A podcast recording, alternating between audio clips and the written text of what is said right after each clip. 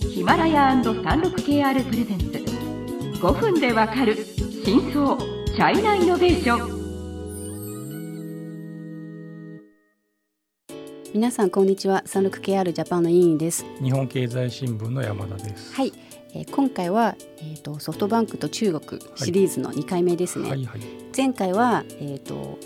ソフトバンクの孫正義氏は中国で有名になった、えー、と一番の理由はやっぱりアリババに投資した、うん、というとこというとこ。ちょこっと喋って終わった、はい、今日はそのアリババとのストーリーをちょっと詳しく、はい、えー、と紹介したいと思います。はい、はい。えー、とそうですね。それも20年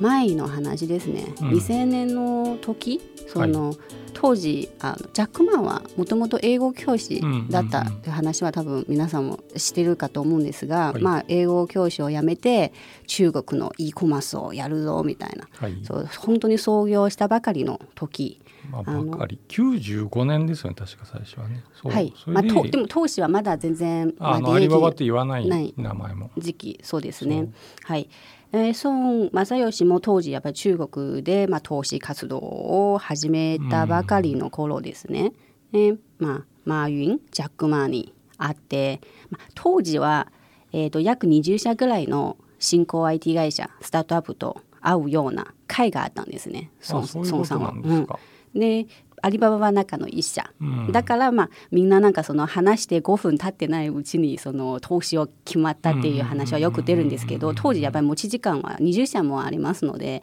そ年もそもそもそもそんなに長く。ですかね今風に、ね、そうですね、うん、長くなかったんですね。当時まあ、なぜ有名になったのかってこのストーリーがやっぱりその当時アリババはまだ売り上げもほぼゼロの赤字会社ですし、そんなに形にもなってないのに、やっぱその10分でその投資の話が決まったっていうのが、まあ、すごいし、まあ、もちろん今アリババもこんな巨大な会社になった、うんとは多分当時誰も分かったので。その日経新聞のその過去を振り返った報道によるとあのー孫さんは、えー、4,000万ドル、はい、40億円出資したいといきなり言ったのをジャック・マーさんが「いやそんなにいりません」いらない。そうです。断ったぐらいと聞いてるっていうか書いてます、ね、そうですね。まあ当時は2,000万ドルを投資してつまりまあ大体20億今の今のレートで計算すると20億円。を投資をしました、まあ、当時も結構大きいあの金額ですね。まあ、大きいっちゃ大きいけどよく僕1998年にまで、ままでっていうかの時期に北京に住んでましたけどちょっとよくそんなあの時期の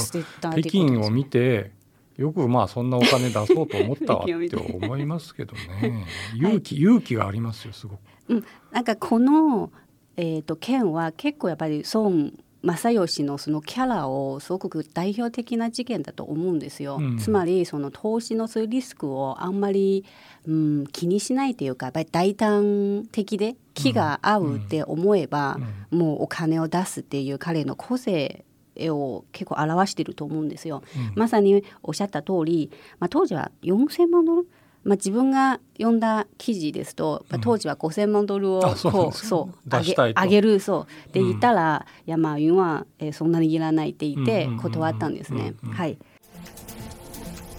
36KR ジャパンのサービスコネクトは最先端の中国のイノベーションやテクノロジー企業情報を提供しています。中国での事業やパートナー企業の探索などヒントになる情報が満載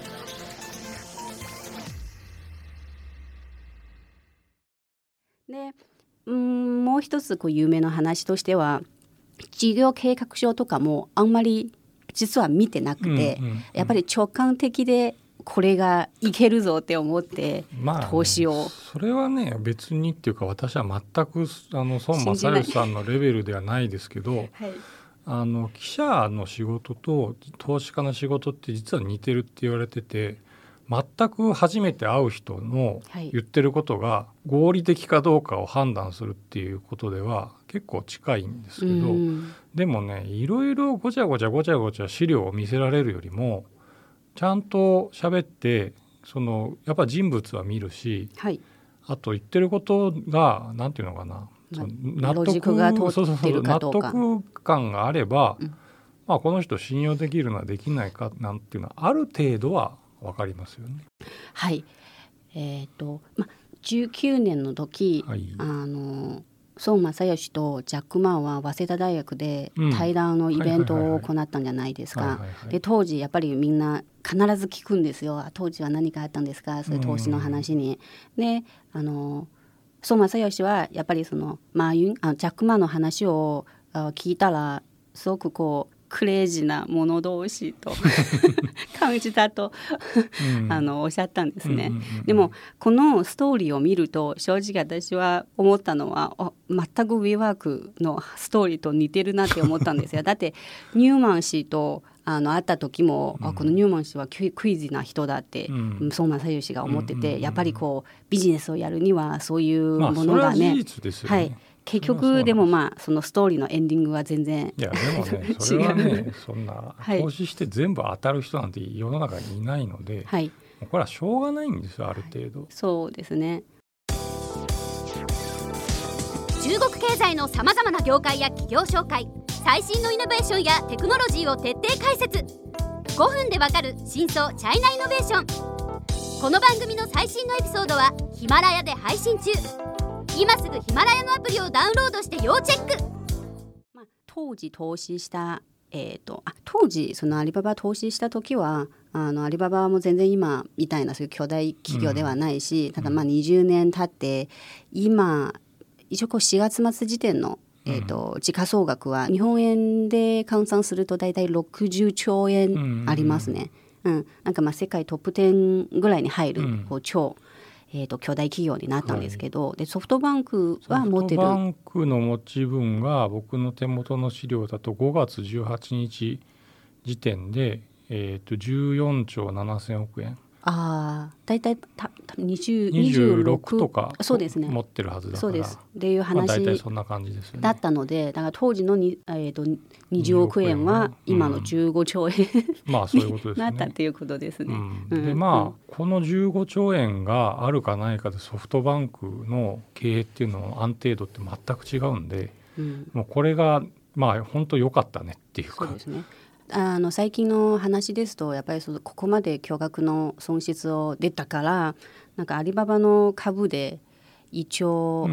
いくらとか、調達する。っていうような、まあ、確かに本当にもう今ソフトバンクを支えてるまあ、ね、アリババお互い支えてあげたっていうことなんでしょうけど、ね、はい、はい、まあ、このアリババの投資の話があってやっぱりこう孫正義の投資神話の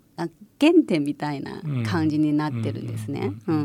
でまあ中国でこんなにこう投資をこうやってるのも、はい、まあみんなよく言うのは次のアリババを探してるっていうふうに今言われてますね。はい、はい。今回はちょっと時間になりましたので、えーと、ご清聴ありがとうございました。次回は、えーと、孫正義とソフトバンクはやっぱり中国で、まあ、アリババ以外に、まあ、何を、はい、何に投資しているとかっていう話をしたいと思いますので、はい、楽しみにしていてください。はい